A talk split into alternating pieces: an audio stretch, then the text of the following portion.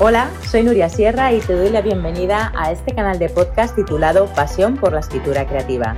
Soy escritora, lectora profesional, formadora y mentora de escritores. Mi misión es ayudar a los apasionados de las palabras a desarrollar todo su talento en el proceso de escritura. En este podcast quiero compartir contigo toda mi experiencia acerca de técnica narrativa, trucos de escritura y motivación para escribir. Estamos inaugurando un nuevo programa dentro de este podcast que se va a llamar Contraportada. En él vamos a entrevistar a escritores y escritoras exitosos donde vamos a conocer su faceta más privada y más personal. En el programa Contraportada de hoy vamos a entrevistar a Cristina López Barrio. Ella es escritora, finalista del Premio Planeta 2017 por su novela Niebla en Tánger y profesora de escritura creativa. Antes de ir a la entrevista en profundidad, me encantará que te suscribas a este canal allá donde lo estés escuchando, ya sea en iVoox, Spotify, Google Podcast y Apple Podcast.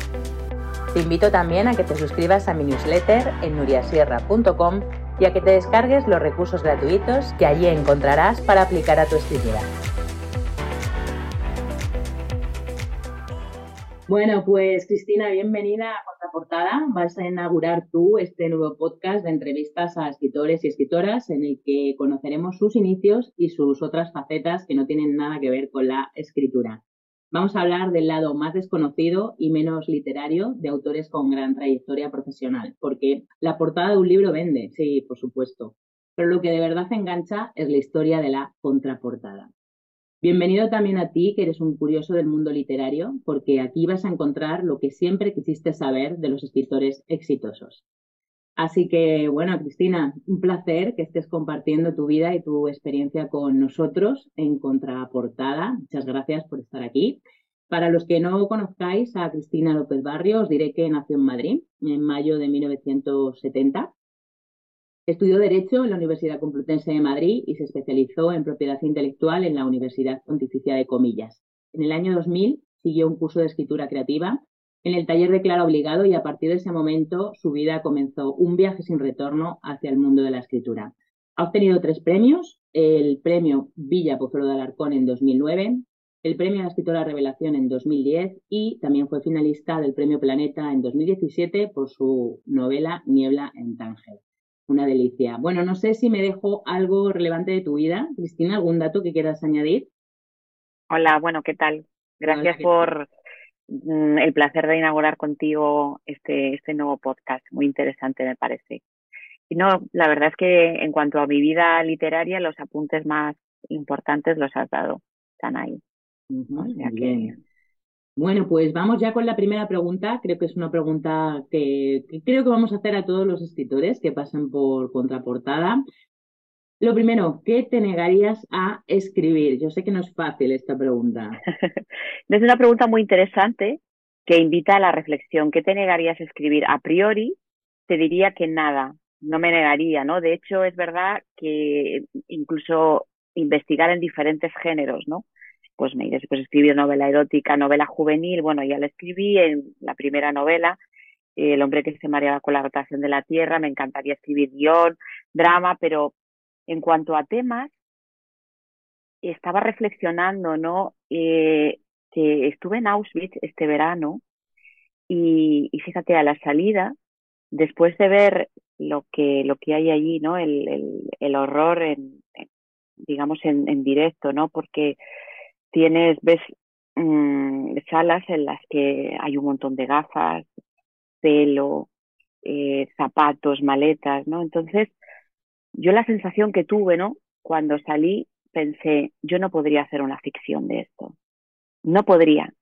¿No? Está la, la impresión, el horror, no sabría como casi la estupefacción, ¿no?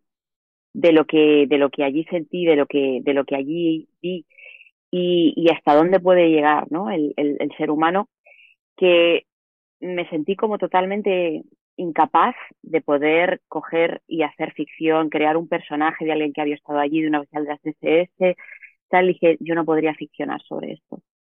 Y luego es verdad que quizá, ¿no? Mm, pienso que necesitaba o necesite distancia, ¿no? Distancia para que ese impacto, ¿no? Emocional que, que me produjo, ¿no? Eh, fuera, digamos, asimilándolo, ¿no? En, en, el tiempo. Y ya fuera, ¿no? Como de, ese impacto emocional tan fuerte, podría, o quizá no sería la ficción, ¿no? Sino sería más bien el ensayo, sería más bien un artículo, ¿no? En el que podría hablar de, de mi experiencia. Pero fíjate, eh, es, que un tema muy reciente, ¿no? Muy fresco, de algo que me impactó de tal manera que dije, no puedo. Yo normalmente cuando viajo siempre es como que veo el mundo, ¿no? A través de las historias de todos los, todo lo que me rodea, ¿no? Siempre tiene elementos, ¿no? Que pienso, qué bueno, ¿no? Para contar una historia, o esto tiene un cuento, tal, ¿no? Pero esto fue estupefacción absoluta esto no tiene nada más que el respeto y el no pude, ¿sabes? Entonces, bueno, eh, no es una pregunta fácil, ¿eh? Pero, pero lo dejo por ahí. Quizá es el punto de vista o el género, no sabría decirte, ¿no? O quizá es algo que te impresiona, ¿no? No, no es que te impresiona, te, te, te impacta, ¿no? Te detona tan fuerte eh, y te hace y te remueve tanto que, en ese momento no da cabida, ¿no? A, en mi caso lo que yo hago, ¿no? A ficcionar o, o a imaginar. Porque ya es dolorosísimo la realidad, entonces eh, ficcionarlo, ¿no? Quizá es un punto de vista, a lo mejor como el niño del pijama de rayas, no, no sé. Sería, pero de momento quizá necesite que pase, ¿no? Eh, un tiempo para poder plantearme siquiera un punto de vista sobre, sobre aquello.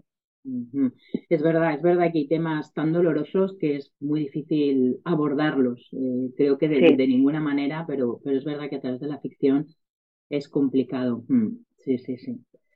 Bueno, pues ya después de esta pregunta ahí para subir las expectativas desde el comienzo. hemos empezado. Hemos empezado fuerte, vamos a bajar un fuerte, fuerte. bueno, ¿qué, ¿qué, libro de, de, otro autor o de otra autora, mm, ya sea vivo o bueno, esté fallecido, te hubiera gustado escribir? Pues muchos, ¿eh? La, la verdad es que me hubiera encantado escribir Crónica de una muerte anunciada mm. de Gabriel García Márquez. Primero porque es, como mi autor fetiche, pero es que luego me parece un prodigio de, estructura, ¿no?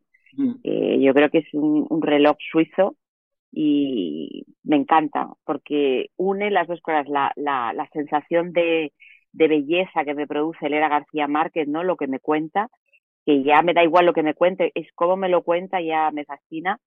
Pero luego además eh, el prodigio de estructura, que también me gusta mucho, ¿no? Leer una novela o leer un cuento y ver qué estructura hay ahí, ¿no? De qué manera está contada, si es circular, empieza en media red, bueno, tú sabes bien que también te, te, te gusta mucho, ¿no? El, el ver qué, qué estructuras se ha utilizado y hay detrás de las historias. Entonces, ese libro me, me fascina, ¿no? Rulfo también me encanta, ¿no? Eh, Pedro Páramo también me parece una historia, como ves, yo me voy un poco siempre a lo latinoamericano, ¿no? Por otro lado, me encantaría haber escrito Romeo y Julieta, ¿no? De, de William Shakespeare. Me mm. encanta, ¿no? Esos versos con esa poesía, ¿no? Eh, devuélveme mi pecado, ¿no? Cuando recuerdo cuando Romeo besa a Julieta, ¿no? Y entonces ella le dice algo así como que es pecado y él le dice devuélveme mi pecado bueno, ahí me sale la vena romántica, ¿no? En, en, en estado, en estado puro. Eh, bueno, muchos, no se podría decirte, pero se me ocurren eh, pues libros esos que tengo en fascinación absoluta. Mm, estos tres, por ejemplo. Sí, bueno, al final eh, no dejan de ser referencias también, ¿no? Para tu propia literatura, creo, ¿no? sí. Sobre todo, de lo latino. Sí, lo latino me gusta muchísimo, ¿no? Porque es verdad que, que mm, conecta mucho, ¿no? Con, yo creo con, con mi sensibilidad, ¿no? Con la literatura visual, sensorial, ¿no? Eh, que simplemente el hecho de leerla ya me, me, aunque me cuenten lo que me cuenten, ¿no? Y luego interesantísimo también desde el punto de vista cómo cuenta, ¿no? Eh, la, temas eh, enraizados, ¿no? En, bueno, pues en la propia existencia humana, ¿no? De una forma, ¿no? Nada, nada densa, ¿no? Es que hay profundidad sin pretender ser mm. profundo, ¿no? Que es lo que eh, a mí me cuesta más, ¿no? Libros mm. excesivamente sesudos, a lo mejor en los que se busca una profundidad que no es necesario, a lo mejor, en tomar un tema de una forma que sea excesivamente, como dices, cuando alguien, un escritor, yo a mis alumnos a veces le digo, mm, no intentéis ser profundos. Es decir, cuando alguien intenta ser profundo, pues eh, normalmente eh, para mí no funciona, ¿no? Sino que eh, es en la propia historia, es decir, la profundidad es como algo que no hay que, es cuando trabajas bien la historia, los personajes, ¿no?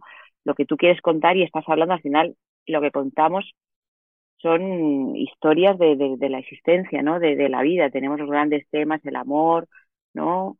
La muerte, ¿no? La amistad, la familia. Y las moscas, como decía Monterroso. Y las moscas. Y las moscas. Y las moscas también, ¿no? Y, y las moscas. Bueno, te he hablado de novela, pero luego hay cuentos también que, que digo, madre mía, me hubiera encantado, ¿no? Escribir mm. eh, un cuento así, ¿no? Ahora que acabo de descubrir a Mariana Enríquez, mm, eh, que tiene un cuento de Pablito Clavo un Clavito. Y digo, Dios mío de mi vida, qué cuento también, ¿no? Eh, cómo sugiere, cómo, cómo te va metiendo, ¿no? Te va envolviendo que no sabes si es realidad, fantasía, como el cuento tiene también una, como una doble lectura, ¿no? Tú puedes elegir si a lo mejor lo que está viendo el personaje es real eh, o si lo que está viendo el personaje es una fantasía, con lo cual incluso con lo que tú decidas el, el cuento cambiaría de género. Mm. Bueno, la verdad es que hay tanto, es sí, sí, sí, es buenísimo. Te digo, ¿no? A, te he dicho, te he hablado de novela y, y bueno, no también a nivel de, de, de, cuento, eh, bueno, me imagino que como a tú, ¿no? Que dirías, bueno, es que diría tantos. Sí, sí, sí. Bueno, yo es que esta pregunta ya daría para, para todo un libro. por, eso, Porque bueno, los que, no, los, que escribimos al final nos encanta leer, entonces sí creo que somos grandes lectores y siempre tenemos la admiración por otros autores, ¿no? Y por otras obras. Pero bueno, ya hablaremos más largo y tendido en otro... En sí, empezamos siendo lectores, de verdad, ¿no? Yo empecé siendo lectora y, y, y además, fíjate, me considero primero lectora, ¿eh? Yo te digo que sin leer no podría vivir, sin escribir quizá, pero sin leer no, ¿no? Entonces, para mí, yo soy primero lectora. Y luego ya, pues, pues sí, también escribo, pero la lectura es lo primero. Sí. ¿Recuerdas la primera palabra que pronunciaste y la primera historia que escribiste? Pues mira, la primera palabra se lo he tenido que he llamado a mi madre. y le he dicho, mamá, ¿cuál fue la primera palabra que dice mi madre? no sé, no me acuerdo. ¿Dirías mamá o dirías papá o ajo o algo así? Pero no tengo ni idea. Ahora eso sí, ¿eh? Ahora eso sí. Eh, te movías muchísimo, te subías en la cuna, tirabas todo lo que había alrededor, te querías tirar de la cuna, o sea que parece ser que mm, era un poco terremoto, más que, ¿no? Más que de a las palabras, parece ser que lo que trataba era como de escapar y de, explorar el mundo. Bueno, que también es una forma, ¿no? De, de empezar a escribir, querer conocer la, la curiosidad, ¿no? Por, mm. por, por conocerlo todo, por salir de la jaula de la cuna, ¿no? Yo creo que por lo visto me empezaba a balancear, ¿no? Me ponía como eh, en, la, en, la, en la cintura, ¿no? Me, subía, ponía como el estómago en la cintura, empezaba a balancear y trataba como de tirarme, ¿no? Y todo lo que había alrededor, bueno, pues como y decir decía poco, por lo visto. Decía poco. Lanzarse, lanzarse al final. Lanzarme a la vida, lanzarme a la vida. A la vida es una forma de escribir también. a explorar, un poco kamikaze. Bueno, en ese momento muda.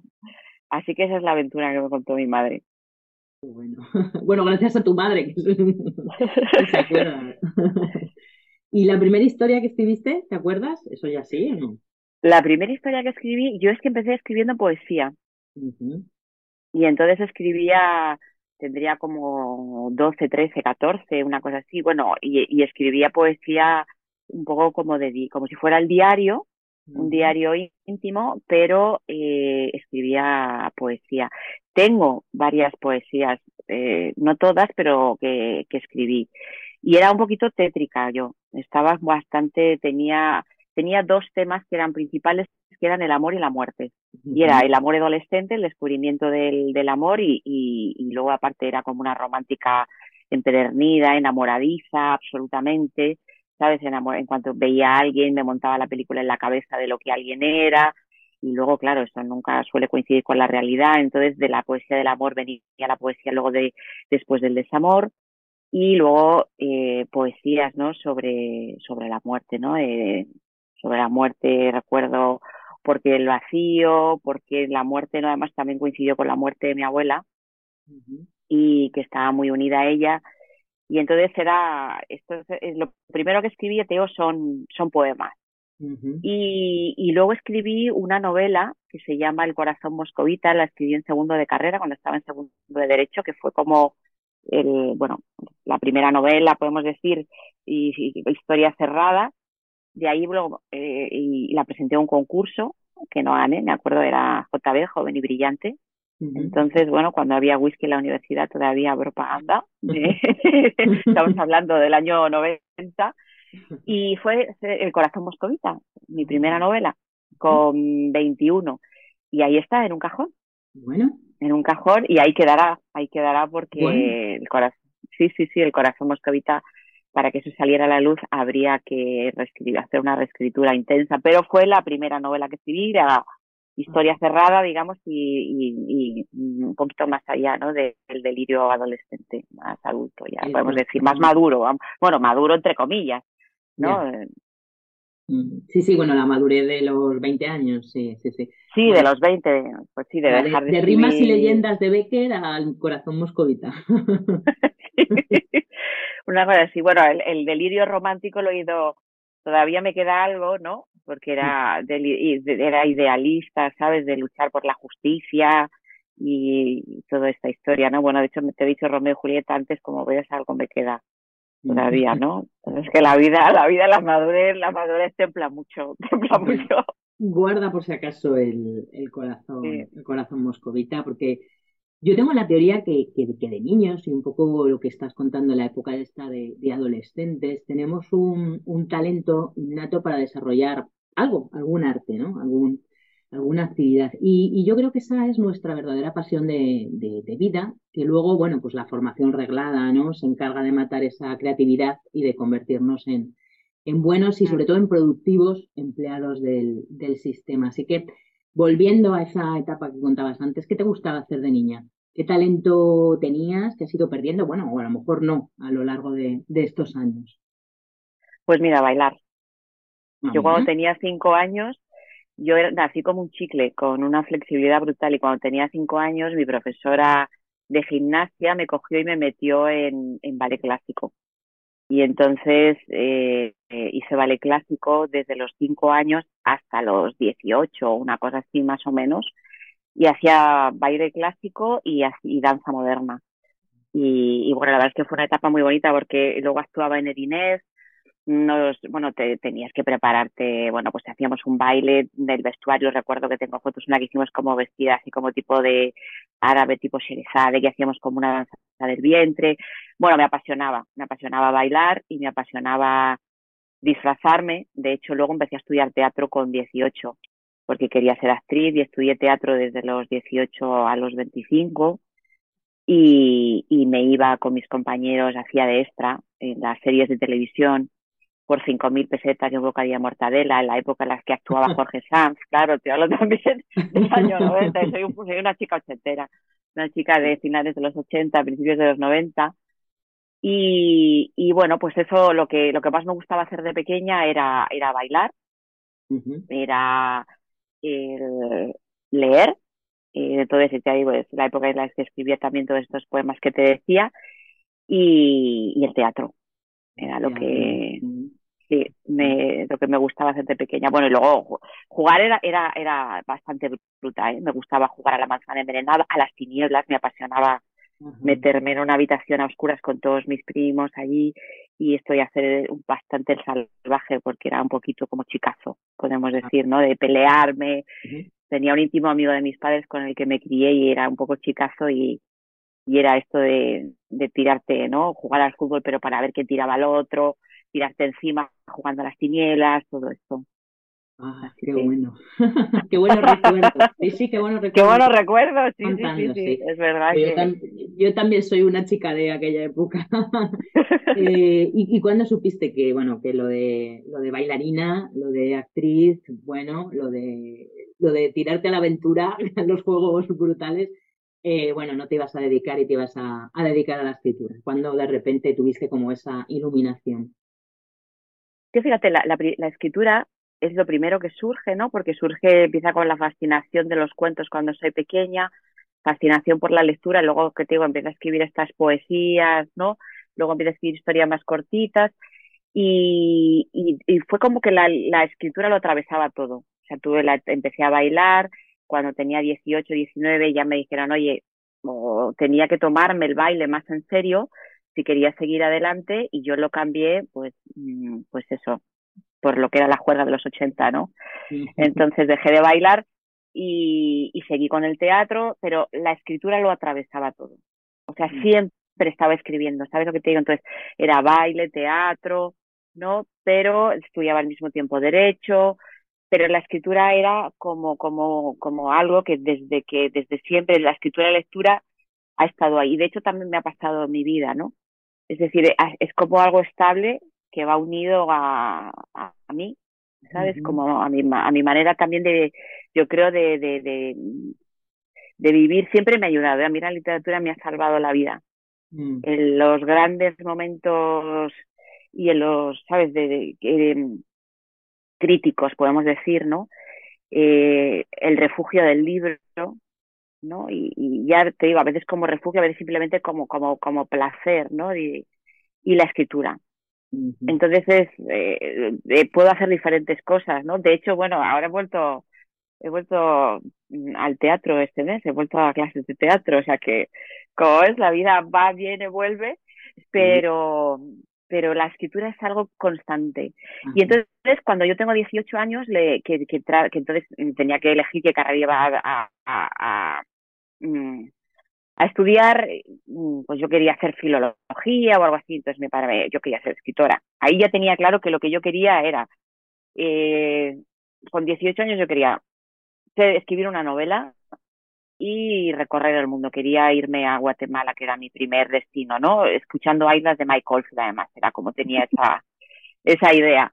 Y entonces mi padre es cuando me dice, bueno, tú haz lo que quieras, pero tú estudia Derecho y mientras tanto, si quieres, bailar, a teatro, escribir, hacer lo que te da la gana.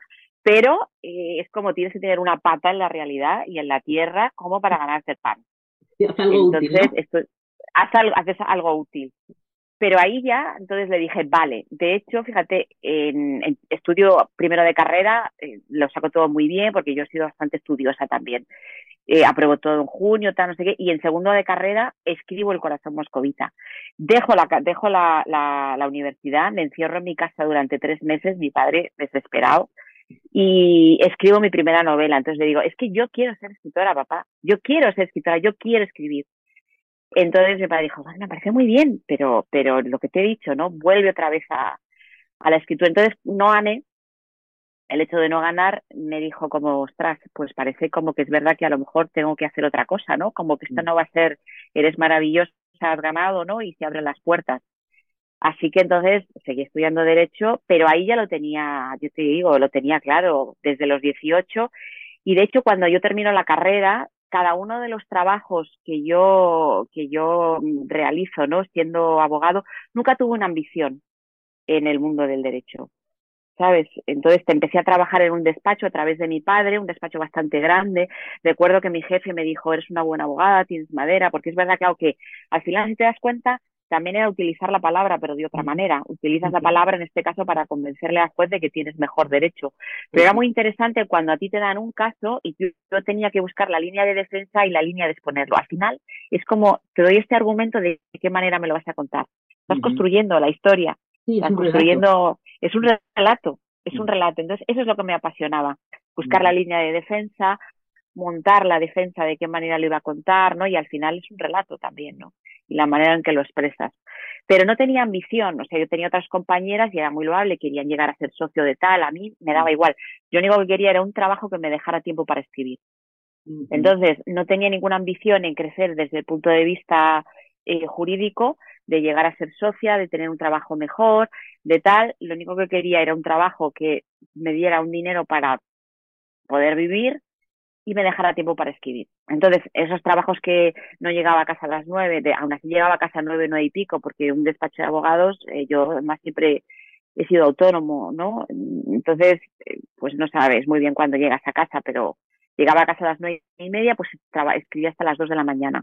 Dormía seis horas y me iba a trabajar y hay muchísimas veces que recuerdo la frustración terrible, ¿no? De que llegaba a casa a lo mejor más tarde, llegaba cansadísima y no podía escribir. Entonces la vida se me hacía un infierno. Porque mm. todo lo que no me permitía tiempo para escribir me frustraba muchísimo. ¿Sabes? Entonces, eh, recuerdo que luego mi hermana, que es abogado también, mm, a mí me salió un trabajo buenísimo y, y entonces, eh, bueno, era a través de, bueno, de un, de un amigo, tal, y yo le dije, este es el trabajo ideal para mi hermana porque mm, exigía muchísimas horas, ¿no? Y, y, no, y tener tiempo cero, digamos, ¿no? Y nos cambiamos los trabajos. Yo me fui a trabajar en un despacho más familiar que estaba ella y, y, ella, ¿no? Se fue a trabajar a, Y es verdad que mi hermana ahí fue un despegue impresionante, ¿no? Pero eh, yo me quedé en un despacho mucho más pequeño, pero con mucho tiempo para escribir. Ya. O sea, ya lo tenía muy claro, ¿sabes? Que era, tenía una prioridad que es mi yo lo que quiero es necesito tiempo para poder escribir.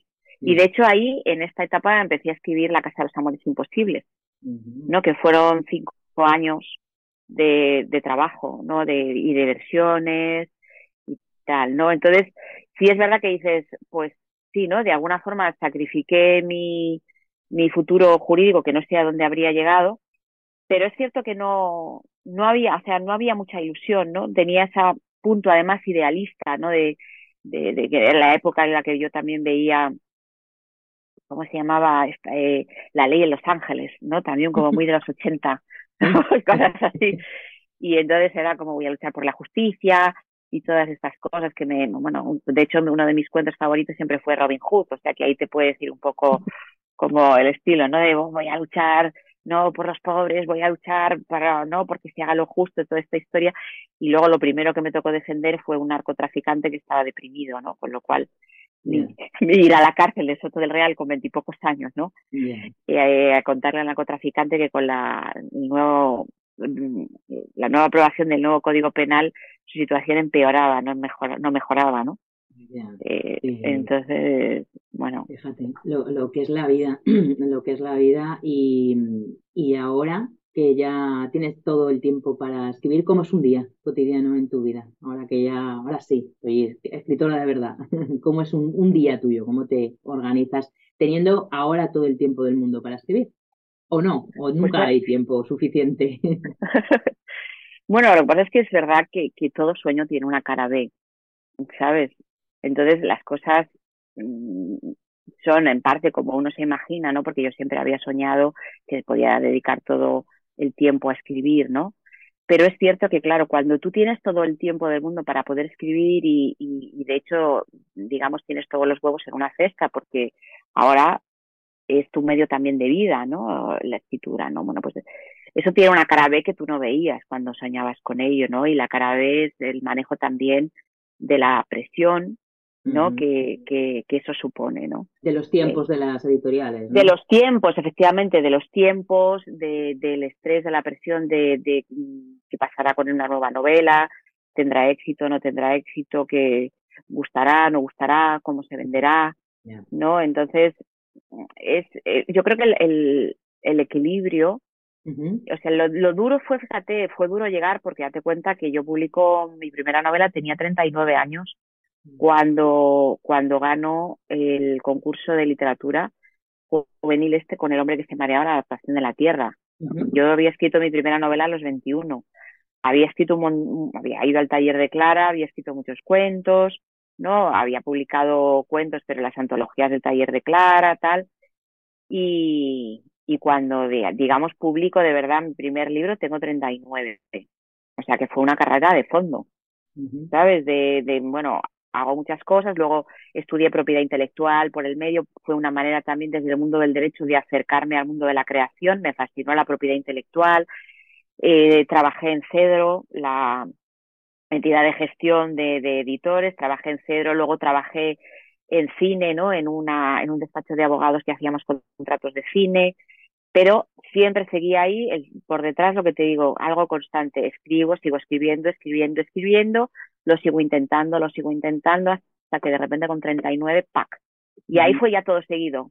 Gano este concurso, termino la Casa de los Amores Imposibles, lo, lo presento a Plaza y Janés, me dicen que sí en Plaza y Janés, sale la novela, hay dos ediciones en apenas 20 días, venta de repente a derechos eh, fuera, en, en, a, tres países, en, en la feria de Frankfurt, un contrato para una segunda novela, o sea, era como de repente todo muy precipitado, muy rápido, en, en, lo que yo había llevaba intentando, pues imagínate, pues desde casi te podría decir los 17, 18 a los 39.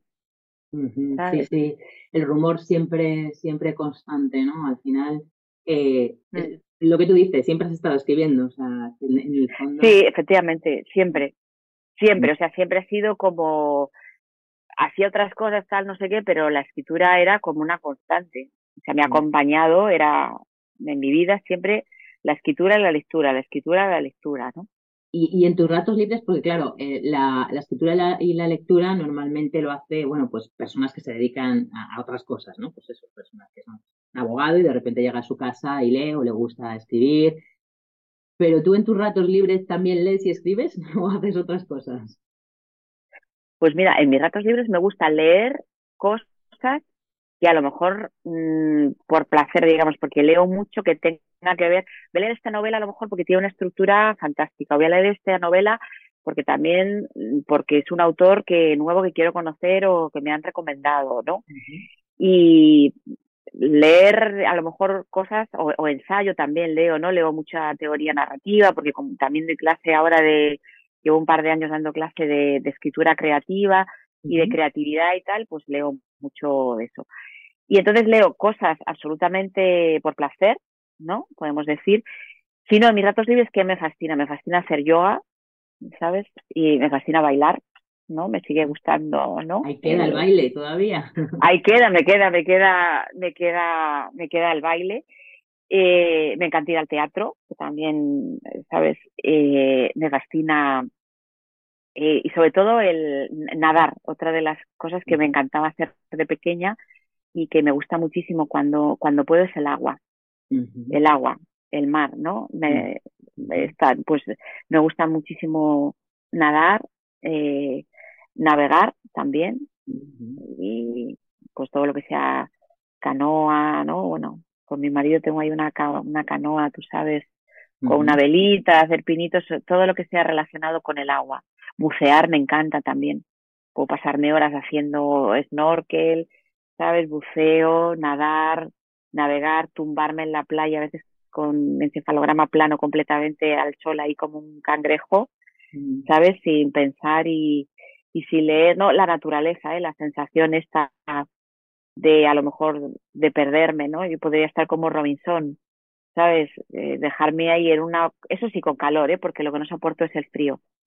Entonces, déjame en una playa con calor, ¿no? Una playa mediterránea así o, de Caribe y me dejas ahí dos meses simplemente con el mar, la sal, el agua caliente, la arena y no me dejas más ahí en plena naturaleza y soy feliz, ¿eh? O sea, no, y ahí a lo mejor, fíjate, ni libro, no, bueno, creo que el libro lo echaría de menos al final, ¿no? O a lo mejor escribiría en la arena así un poco de vez en cuando.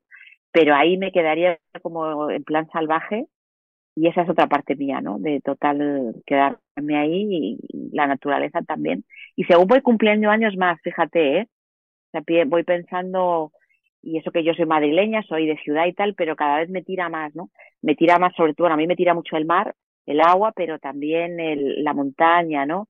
El, el pasear, el estar en contacto con la naturaleza, ¿no? También tiene, por, por temas también de, de esto que te decía antes, de cómo afrontar la escritura desde un punto de vista profesional, ¿no? Pues también es eh, para afrontar el bloqueo que a veces me produce la tensión que tengo, tal, pues la meditación, el yoga, todo eso y, y también eso en la, el contacto con la naturaleza, buscar el silencio, todo esto también, ¿no? Y eso es ahora lo que... Mm. ¿Qué imán mágico tiene, tiene el mar? O sea, que si te dejan una, sí. Isla desierta caribeña con calorcito, no te llevas ningún libro. ¿Qué libro te llevas? Pues lo, mismo, no me llevo, no me llevo ningún libro. No me llevo ningún libro y me encontráis salvaje, medio en pelotas, tipo Robinson, allí, ¿sabes? Ciudad en la arena, en el mar y feliz, ¿eh? Feliz, o sea, solo de imaginármelo. Pescando, con una lanza. Totalmente, totalmente. Me vuelve el lado primitivo completamente. Qué bueno. ¿Te gusta coleccionar algo? Por ejemplo, yo colecciono, fíjate, mm, conchas de, de mar, o sea, conchas que encuentro en la playa, sí. Pues mira, me, me encanta coger una de las cosas que me gusta más muchísimo, pero además que me, me, vuelve como, como un recuerdo de la, de la infancia. Yo era la típica niña que mi madre me sacaba del agua con los labios morados y las yemas arrugadas, ¿no? De sales ya, porque tienes los labios morados y como temblorosa, ¿no? Y, y una de las cosas también que me encantaba era coger conchas. Y de hecho todavía lo hago. Si voy a una playa que, que tiene conchas, es que me puedo pasar horas, ¿no? Y aparte me gusta si es una playa que, que ves el agua, ¿sabes? Ir caminando ¿no? Que a lo mejor el agua me llega a la rodilla o mitad de muslo, ir mirando, ¿sabes? Y ir a por la concha. Y, y de hecho en el cuarto de baño de casa tengo una concha más grande y todo conchitas pequeñas que voy cogiendo, ¿sabes? De, y como caracolas, las caracolas también me encantan. Sí, caracolas. Sí, sí. Pues eso, bueno, sí, podríamos decir, cuando me has dicho eso, digo, anda, pues sí, no, no había pensado que últimamente colecciono, porque he ido pasando como por etapas cuando he hecho como colecciones de muchas cosas. Cuando era muy pequeña coleccionaba gomas de borrar. Me apasionaban. Tengo una, que de hecho la, la tengo una en, en, casa de mis padres ahí en la sierra con todo, con mis colecciones de cuando era pequeña. Entonces, la goma de borrar con forma de helado, goma de borrar, ¿sabes? Con forma de piruleta, goma de borrar, tal, ¿no? Luego de la goma de, de borrar empecé a coleccionar eh, Arena del Desierto. Bueno, el desierto es otro de los sitios que, que, me, que me encantó. Es cuando, era joven fui al, al Sáhara, al, a, la, la parte, las dunas de Zagora, y ahí la tierra era roja. Entonces tenía un frasquito con tierra roja. Luego fui a Túnez y, y era como la zona de Douz, me parece que se llamaba, y la arena era como dorada. Luego estuve en Marruecos, entonces llevaba como un frasquito que tenía con tierra de diferentes eh, colores. Luego me dio por coleccionar revistas de viajar es otra cosa que me encanta. Que cuando puedo también en mi tiempo libre, si puedo, me escapo a viajar. Mm, revistas de, de compañías aéreas. Mm. Me encantaba llevarme la revista de la compañía aérea donde viajaba y tenía mi colección de, de revistas de compañías aéreas que ya la verdad es que luego es cierto que no que es como lo voy perdiendo bueno esto ya ya no sé dónde meterlo no me cabe no me cabe porque tiendo a acumular acumular y, y bueno, y luego los cuadernos también, ¿no? Me, me encanta comprarme cuadernos de, de todo tipo, ¿no? Eh, todo el tema de la papelería soy como un adicto. Las plumas. La papelería yo creo que todos los que escribimos también somos un poco adictos a, material de papelería y de escritura, sí. Sí, pues la, las plumas, ¿no? Yo empecé escribiendo con pluma en, en cuadernos. Y, y, entonces eh, me compraba un cuaderno grande, había un sitio en Madrid que se llama Papelmanía que ya cerró con unos cuadernos preciosos y entonces escribía ahí a mano y luego lo pasaba al ordenador, ahora ya no. Pero bueno, como ves, he ido como pasando, ¿no? Por, hay esto, pues empiezo a coleccionarlo, luego de repente empiezo con otra cosa, con otra cosa, pero bueno, esto ha sido un poco lo que yo recuerde bueno, eh, yo creo que nos encontraremos en las playas eh, recolectando caracolas y conchas. Totalmente, me encanta, me encanta. Y luego a llegar, ¿no? Y mirar, mirar lo que he cogido, ¿no? Y llevarse toda la mano llena de tierra con todas las caracolas, las conchas. me encanta. Qué bueno, qué bueno. Bueno, cuéntanos tu proceso creativo. ¿Eres más de mapa o de brújula? ¿Te sientes más erizo o zorro? Bueno, sobre estas clasificaciones de, tipos de escritores tengo contenidos anteriores que, bueno, anotaré en las referencias de la descripción de este podcast por si queréis echarle un vistazo. Pero yo creo que la clasificación de mapa o brújula es más conocida, ¿no? Eh, sí me gustaría resumir un poco la menos utilizada, que es la de erizo zorro. Yo no sé si tú la conocías, Cristina. Sí, la conocía, la conocía precisamente por, por este ensayo, ¿no? De todas que, ¿cómo se llama el hombre que no me acuerdo ahora? Sí, eh, Isaiah Berlin. Isaiah Berlin tiene efectivamente. Un mm, que se llama El erizo y la zorra. Sí.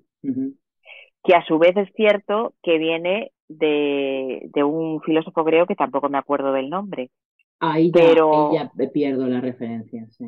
Sí, pero es muy sí, sí lo, lo, lo había escuchado y, y, bueno, lo había comentado con un con un compañero editor, con Ángel Lucía, que tú, le conoces, ¿no? Precisamente, y él siempre me dice, tú eres zorra, eres zorra, digo, qué mal suena, digo, pero sí, soy zorra completamente. Sí, sí, sí, Pero no, no, dime, dime. Bueno, vamos a resumir un poco para que no, no sepa qué es esto, ¿no?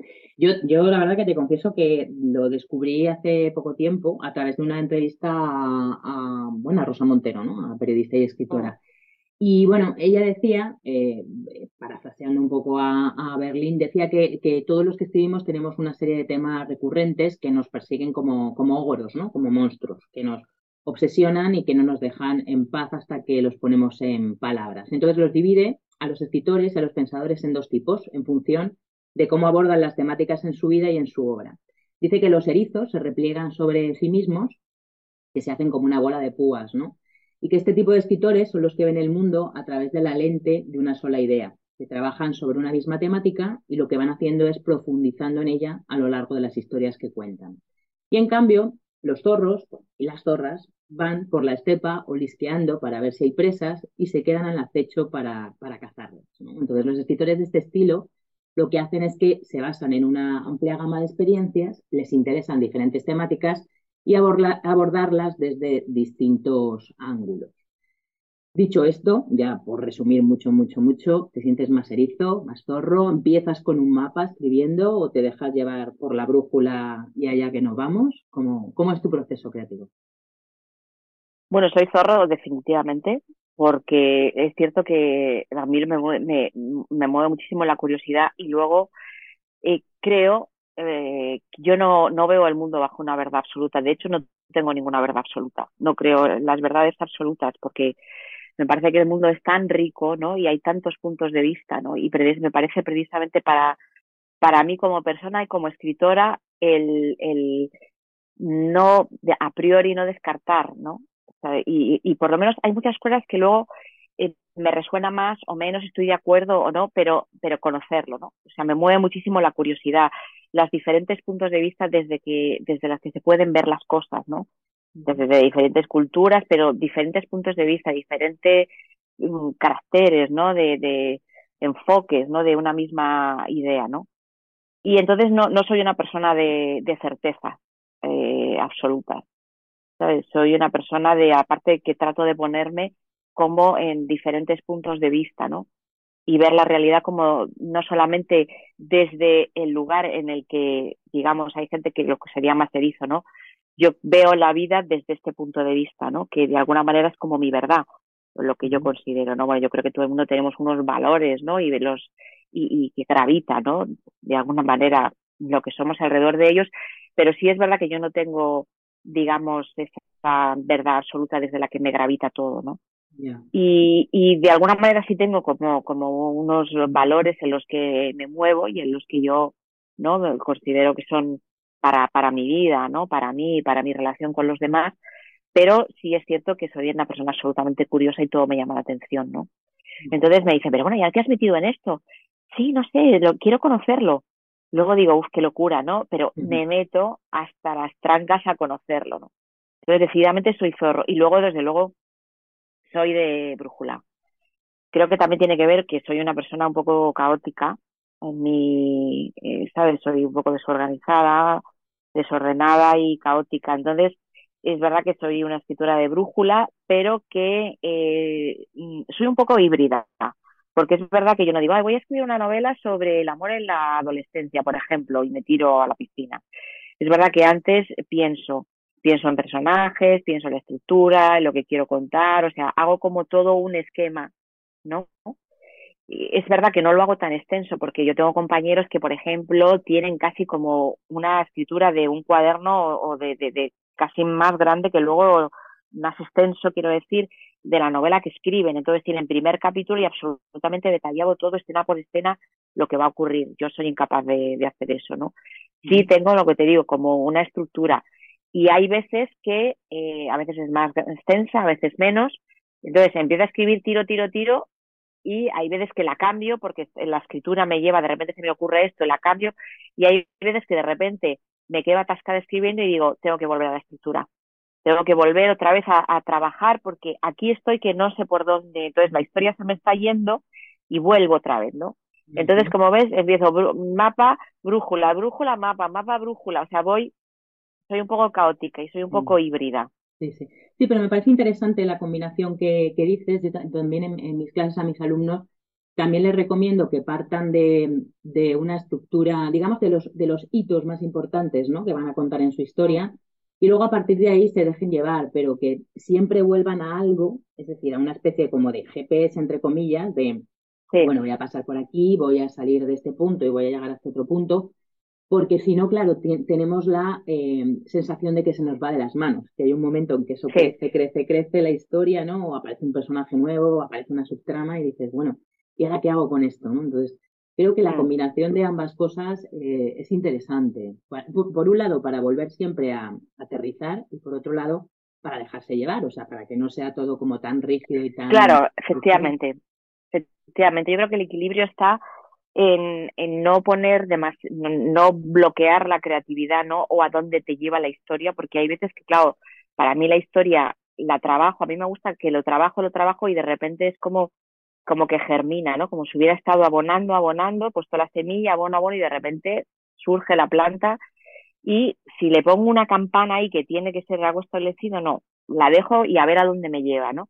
Pero al mismo tiempo también ¿no? Es ese equilibrio entre no bloqueo esa creatividad de a ver hacia dónde me lleva una vez que ya tengo la historia crecida, hacia dónde me lleva, no bloquearla, pero tampoco dejar que se convierta en un monstruo selvático que se ramifique de tal manera que pierda la intensidad de donde ha partido, del tallo principal, podríamos decir, ¿no? Entonces, ese es el equilibrio, ¿no? Entre mm, dejo, libero un poco mi creatividad y me dejo llevar por el propio curso de la historia y al mismo tiempo voy con una tijerita y voy como podando y volviendo al tronco principal, aunque se, ¿sabes? Y, con las ramificaciones justas de sus tramas que no mm, hagan que pierda la intensidad de la historia principal, ¿no? Entonces yo creo que ese equilibrio al final se obtiene con la práctica, como mm. todo, ¿no? Es como escribiendo y leyendo, escribiendo y leyendo y tú dentro al final tienes como ya como esa intuición o bueno, es que al final es oficio.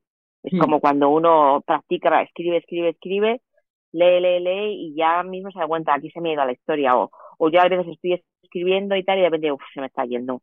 Mm, se me está yendo y entonces corto, vuelvo, cojo, saco, ¿no? Mi, mi, el cuaderno, ¿no? Los cuadernos y digo, bueno, vamos a ver. Estabas mm. contando esto, te puedes ir por aquí, esto tiene sentido, lo retomas por allá. Entonces sí, mapa, mapa, brújula, brújula, mapa.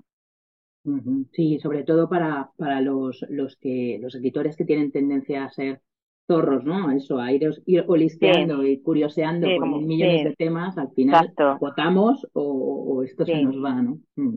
Pero también es cierto, fíjate, que, que, que luego sí que tenemos determinados temas que yo me doy cuenta que de forma inconsciente aparecen siempre en mis novelas. Mm. O sea, que es verdad que soy zorro, que aparte soy una persona muy inquieta, muy curiosa, te digo, me gusta todo conocer, probar todo lo que pueda, ¿sabes?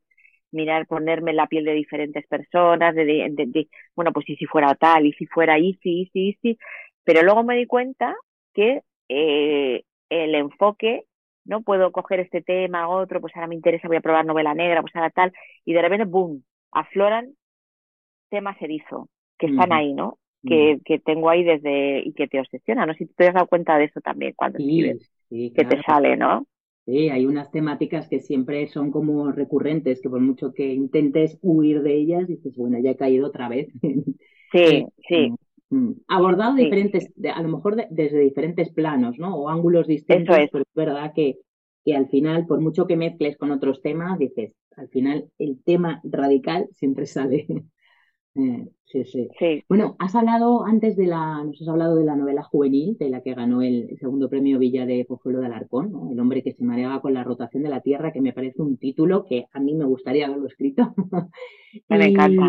Y bueno, no hemos hablado de, bueno, de tus cinco novelas para adultos, ¿no? De la Casa de los Amores Imposibles, que hemos hablado un poco. Luego, El cielo en un infierno cabe, Tierra de brumas, Niebla en Tánger, que bueno, fue, fue la finalista del premio Planeta en el 17 eh, y la última, que fue, bueno, la penúltima, que fue Rompete Corazón, ¿vale? De todas esas, bueno, y aparte de tu libro de relatos, ¿no? Del, reloj del mundo, ¿a cuál le tienes más cariño?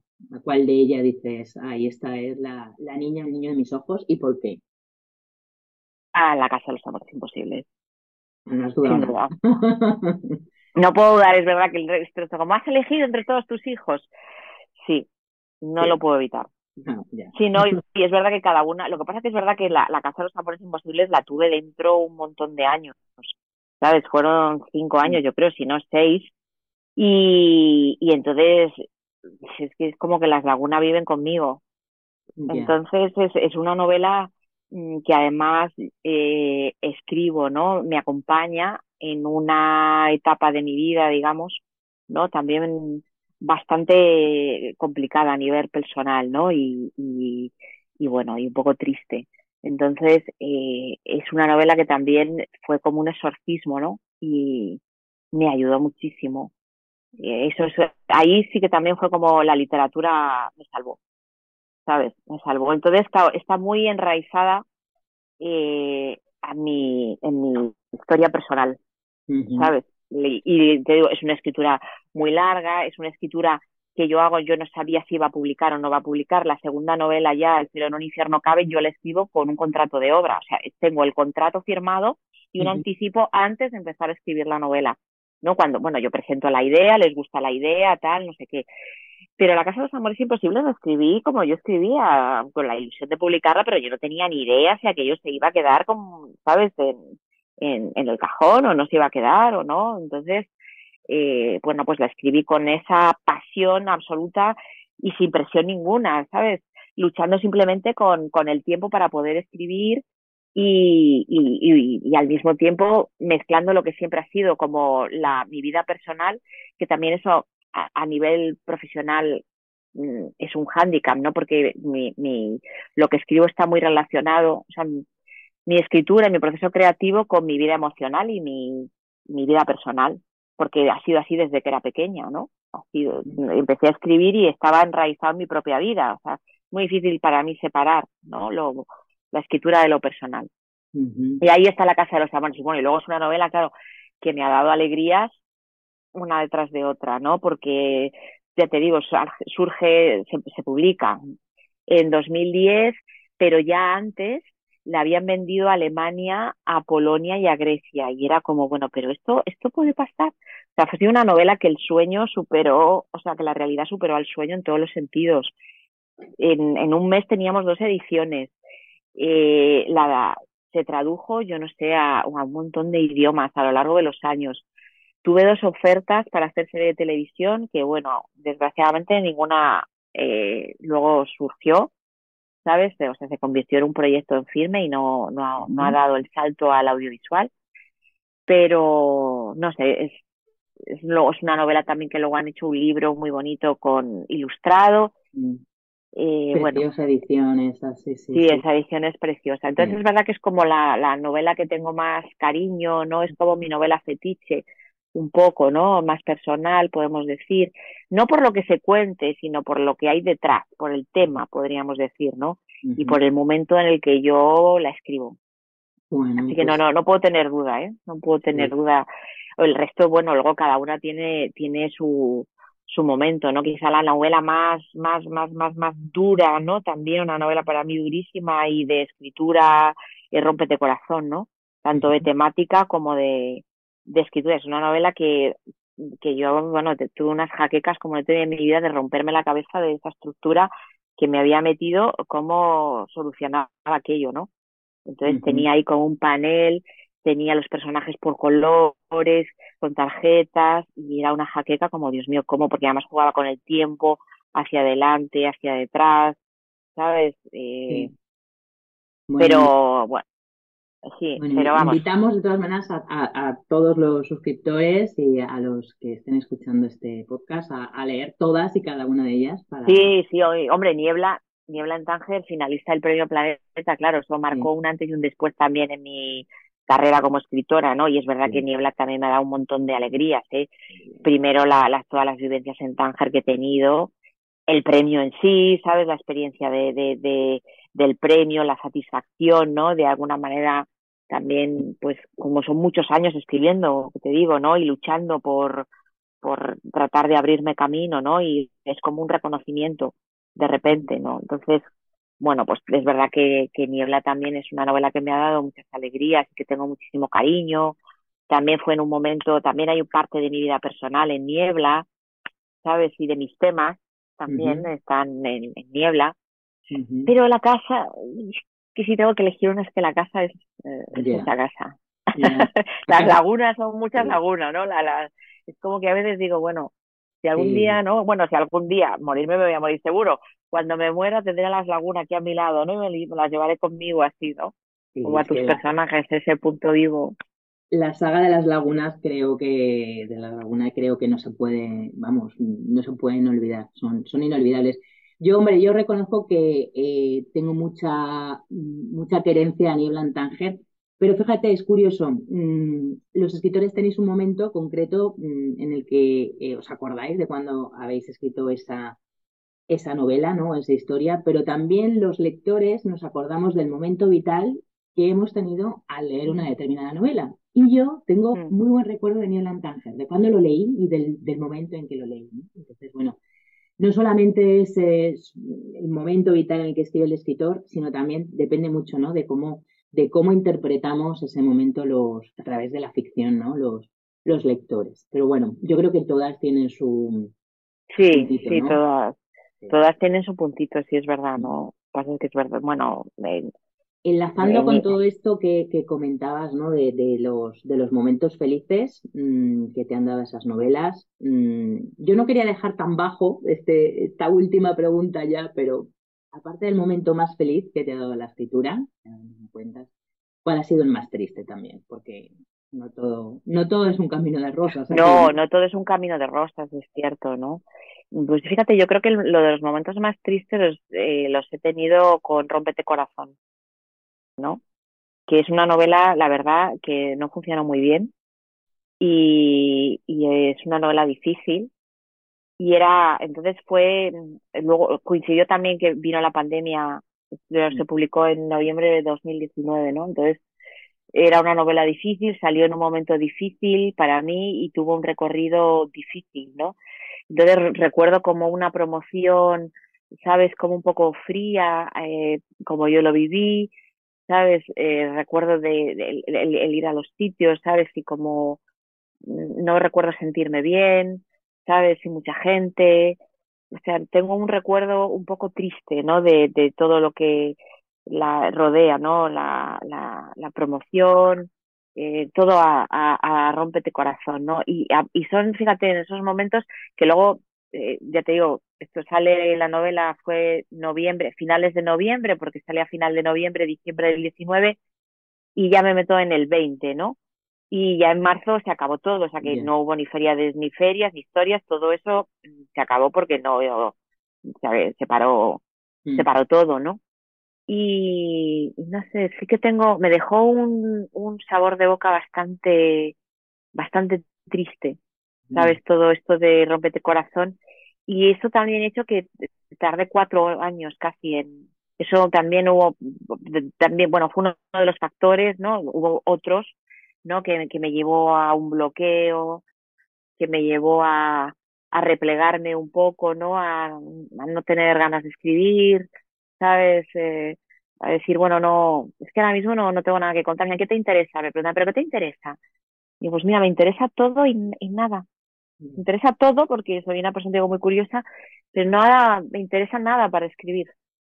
¿Sabes? Entonces es verdad que tuvo una época ahí un poco como de, de bloqueo, ¿sabes? De, no mm. sé, que tenía, entonces empecé a hacer cursos de guion y era como que necesitaba otra manera de, de expresarme, ¿no? Tal y, y bueno, es verdad, yo creo que como toda etapa triste, ¿no? O, o, o como de todo fracaso, eh, hay que mirar la, la, hay que asumirlo primero y aceptarlo, yo creo que es fundamental.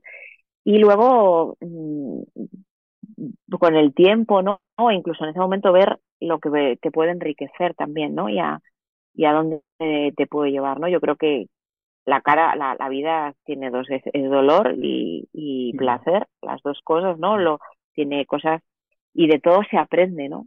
Entonces, bueno, También esos cuatro años, digamos, que he tenido de, de sequía, ¿no? Eh, pues eh, me han enriquecido, ¿no? Y, y, me hicieron también volver al, al principio, ¿no? A, a, a la escritora de, de, de las poesías, casi a, a, la escritora de La Casa de los Amores Imposibles, a la escritora del Corazón Moscovita, ¿no? Es decir, a la pasión por lo que hago, el entusiasmo, el disfrute, ¿no? Y de momento no pensar en nada más, ¿no? Luego ya vendrá, sí, sí, venderá, no venderá, tal, ¿no? O sea, es como matar al crítico en una primera fase de escritura, ¿no? Y luego en una segunda fase de escritura, cuando llega la reescritura y la corrección, ¿no? Pero volver otra vez a eso, ¿no? a, volver al la origen. pasión, volver al origen. Sí, es cierto que he tenido, me había perdido un poquito, ¿sabes? Y he tenido que volver a sacar la brújula, ¿no? Y volver, y volver a, volver al origen, volver a, a, a, la Cristina de, de, pues eso, de 20 años o incluso de menos aún, y, que esa pasión, ¿no? Absoluta de, de llegar a casa y solo pensar en escribir y disfrutar la pasión por la escritura. Bueno, dejemos los momentos tristes, ya pasaron. Eh, vamos a dejar un poco en alto esta entrevista. ¿Cuál ha sido el momento más feliz que te ha dado la escritura? Pues la verdad es que han sido, fíjate, recuerdo momentos, por ejemplo, con El hombre que se mareaba, la primera vez que me llega la portada, eh, o sea, me llega una fotografía por email con la portada de mi libro y era el personaje Azafraín Santos Divinos, que es un personaje que tiene el pelo rojo, con la azafrán, y tiene una gaviota que se llama Cazorla sobre el hombro. Yo recuerdo, claro, era la portada con mi personaje, mi personaje dibujado con la gaviota.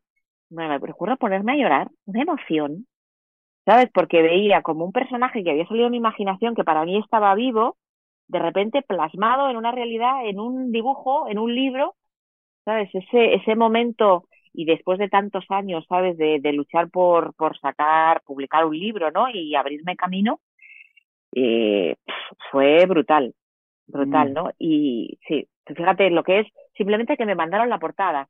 Qué buen momento. Sí, sí, sí, y, y, ver el dibujo del personaje, que eh, de un, un, dibujo de un chico con el pelo rojo y su gaviota. Ese momento maravilloso. Eh, los momentos también con la promoción de la Casa de los Amores Imposibles, una presentación de la Casa de los Amores Imposibles. Me acuerdo de la feria del libro de la mano de Cala Obligado y Carmen Posadas, que fue mi madrina, un 4 mm. de junio, me parece, sí. un 4, que tú sabes bien que estabas Yo estuve, ahí. yo estuve, sí, sí, sí. El diluvio, cayó el diluvio universal en junio, que cayeron, o sea, como una cosa, pues como el diluvio que cae en la Casa de los Amores Imposibles, que una cosa, y Clara me decía, esto es prosperidad, esto es prosperidad, esto se va bien. ¿no? Y la verdad es que tuvo razón, luego fue bien. También ese fue un, momento muy, como muy epifánico. Sí, la presentación fue justo el día que siempre llueve en la Feria del Libro de Madrid, que siempre llueve un día. Sí, sí, sí. ese día. Pero eso fue como chudos de punta, fue como granizo. O sea, fue una cosa absolutamente como, como la pasión de las lagunas desatada que caía del cielo. y, Sí, y bueno, y luego fue un momento también muy bonito, muy feliz del momento del Premio Planeta. También fue un momento muy emocionante, también como muy mucho de, de nervios, ¿no? Pero lo recuerdo también como un, un momento muy bonito, ¿no? Pero bueno, luego también el, el, cuando me llega a casa el libro, ¿no? El, con el, el libro ya hecho libro, digamos, ¿no? Y ver mis palabras por primera vez impresas, ¿no? Mm. en, con el hombre que se mareaba y luego con la con, con la casa de los amores imposibles ¿no? Mm. esos momentos en los que yo me acuerdo que me acostaba con el libro no me lo metía debajo de la almohada y me metía en la cama con él no como mi libro y yo mi libro y yo aquí estamos no para darle calor. para darle calor no como y acariciarlo no como no me lo puedo creer porque es verdad claro. Lo que pasa es que fíjate también es cierto que, que, que a veces cuando tienes un sueño durante tantos, tantos, tantos, tantos años, ¿sabes? Mm. Y de repente se cumple y yo pensaba como que, bueno, ya que yo iba a ser el Big Bang por artificiales, ya me podía morir prácticamente, porque mm. ya había cumplido como mi misión, ¿no? Pero sí es verdad que cuando, cuando me llega a la casa, cuando me llega a la casa, eh, estoy en un momento personal bastante crítico, Y entonces me llega y, y, es un momento para mí también que estoy como, comparto como esa alegría, pero también era un momento personal triste, ¿no? Y ahí es verdad que te das cuenta, ¿no? Que todo eso que yo pensaba que ya me podía morir y que el Big Bang y tal, fue, pero no fue, ¿no? Y al final te das cuenta que lo, lo que importa es cómo estés tú como en tu vida personal, ¿no? Mm. Y que lo otro está muy unido, sí y tal, ¿no? Pero no sé si, que al final como tu, tu, tu, espíritu, tu, tu vida personal con, con, contigo, con, con tu familia, con tu gente, ¿no? Es, lo mm. más importante. ¿no? Yo en este caso estaba en proceso de, de, me iba a divorciar, ¿no? De, de, mi primer marido, con lo cual fue un momento, ¿sabes? También un poco complicado. Mm. Eh, pero bueno, eh, fue aún así muy, muy chulo, ¿no? Pero te quiero decir que a veces es como que focalizas demasiado como en algo que está fuera, de alguna manera, aunque también está muy enraizado en tu vida personal, y te das cuenta que la verdadera felicidad muchas veces está dentro, ¿no? Bueno, este momento zen que me ha salido, ¿no? Mm. De, del final, pero, pero bueno, sí. Sí, la verdad es, que fue Muy, muy, muy, muy alegre. Es verdad que, que, bueno, que al final cuando haces, eh, eh, cuando, cuando tu oficio es la pasión de tu vida, es, es difícil separar las dos cosas, ¿no? Y al final te das cuenta que la escritura es un proceso más de, de la vida y mm. que, bueno, pues no deja de ser un, un oficio que eh, bueno, claro que como está tan pegado eh, a ti, pues, eh, tiene, tiene esos momentos de la vida entre, entre amargos y dulces y, con eso hay que ir equilibrándose. ¿no? Mm. Sí, está muy trenzado con tu vida personal, ¿no? Mm. Y luego es verdad que, que al final es el camino, ¿no? Que es lo que trato yo también, ¿no? Y, y me imagino tú también, ¿no? Con, con tus alumnos, ¿no? Mm. Que me dices, no, no pienses tanto en el resultado. No, no tenga, o sea, la, la expectativa, muchas veces nos pierde la expectativa del resultado, ¿no? Mm. y no y te pierdes lo que es realmente la escritura que es el camino que es el, el escribir y, y, el, y el disfrutar y el entrar en, la historia y en vivirla no y luego sí el resultado está muy bien los premios están muy bien y es maravilloso no y, yo he tenido ahí también puesto ha sido como mi, mi expectativa siempre fue publicar publicar publicar publicar no quería publicar una novela como fuera no entonces eh, pero claro, luego es lo que te quiero decir, cuando llegas cuenta y publicas y no se produce el Big Bang que tú habías soñado durante, yo que sé, 20 años que se iba a producir, ¿no? Te haces preguntas, ¿no? Eh, y es muy interesante también, ¿no? Bueno, qué bien. Bueno, Uf, madre mía, llevamos hablando, podríamos estar hablando como tres horas más. La realidad es que, bueno, eh, espero que, sigas construyendo mundos de ficción tan maravillosos como los que has construido hasta ahora. Estamos deseando leer tu próxima novela, que ya sabemos que estás, que estás en ello. Y, nada, que te damos las gracias de verdad infinito por estar aquí, por tu tiempo, por contarnos tu experiencia, por este lado íntimo que nos has relatado y, bueno, por, por, contarnos también qué, qué significa para ti la, la escritura esa pasión que, bueno, pues que intentamos eh, también transmitir a todos los que están a nuestro alrededor. Muchísimas gracias por tu tiempo. ¿Te ha gustado la entrevista? ¿Te has sentido bien? Sí, sí, sí. Bueno, ya sabes que contigo siempre, pero me ha gustado mucho. Ha resultado muy interesante. Me alegro. Bueno, muchísimas gracias y, pues feliz día y, y nos vemos y nos leemos y sobre todo nos escuchamos en el próximo episodio. Muchas gracias. Gracias a ti.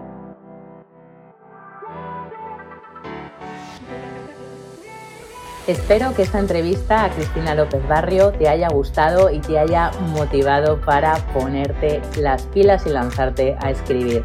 Si es así, bueno, me encantará que compartas este episodio con quien creas que le puede interesar. Muchísimas gracias por escucharlo y hasta el próximo.